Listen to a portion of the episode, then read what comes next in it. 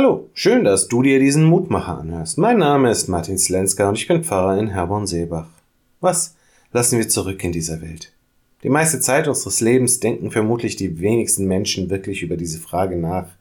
Denn meistens geht es doch mehr darum, was wir uns selbst erarbeiten können, wie ich mir selbst mein Leben so angenehm wie möglich gestalten kann, wie ich für mich selbst und meine Familie möglichst viel herausholen kann.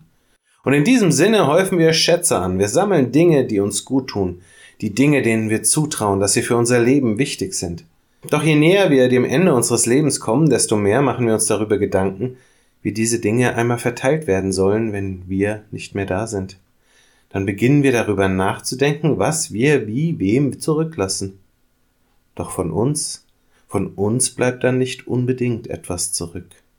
In der heutigen Tageslosung aus Psalm 28, Vers 9 bittet der Psalmbeter Gott, Hilf deinem Volk und segne dein Erbe und weide und trage sie ewiglich. Der Psalmbeter sieht sich selbst und sein Volk als Erbe Gottes. Er lebt in der Zuversicht, dass er diese Welt übergeben bekommen hat, aber er ist auch von der Überzeugung durchdrungen, dass der, der ihm dieses große Geschenk gemacht hat, nicht einfach weg ist, sondern immer noch ein Teil seines Lebens sein möchte.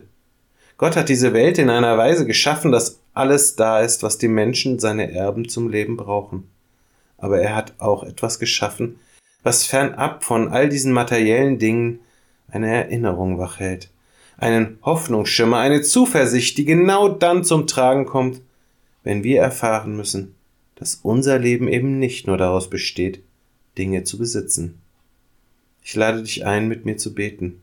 Lieber Vater im Himmel, wir haben, was wir brauchen. Du hast es uns geschenkt, und doch meinen wir immer wieder zu erleben, dass unserem Leben etwas fehlt.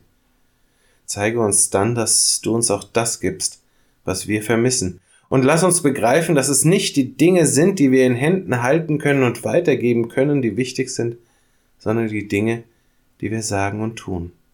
Und hilf uns dann, dass unser Tun und Reden von deiner Liebe tief durchdrungen ist. Amen. Auch morgen gibt es an dieser Stelle wieder einen neuen Mutmacher. Für heute wünsche ich dir nun einen guten und gesegneten Tag.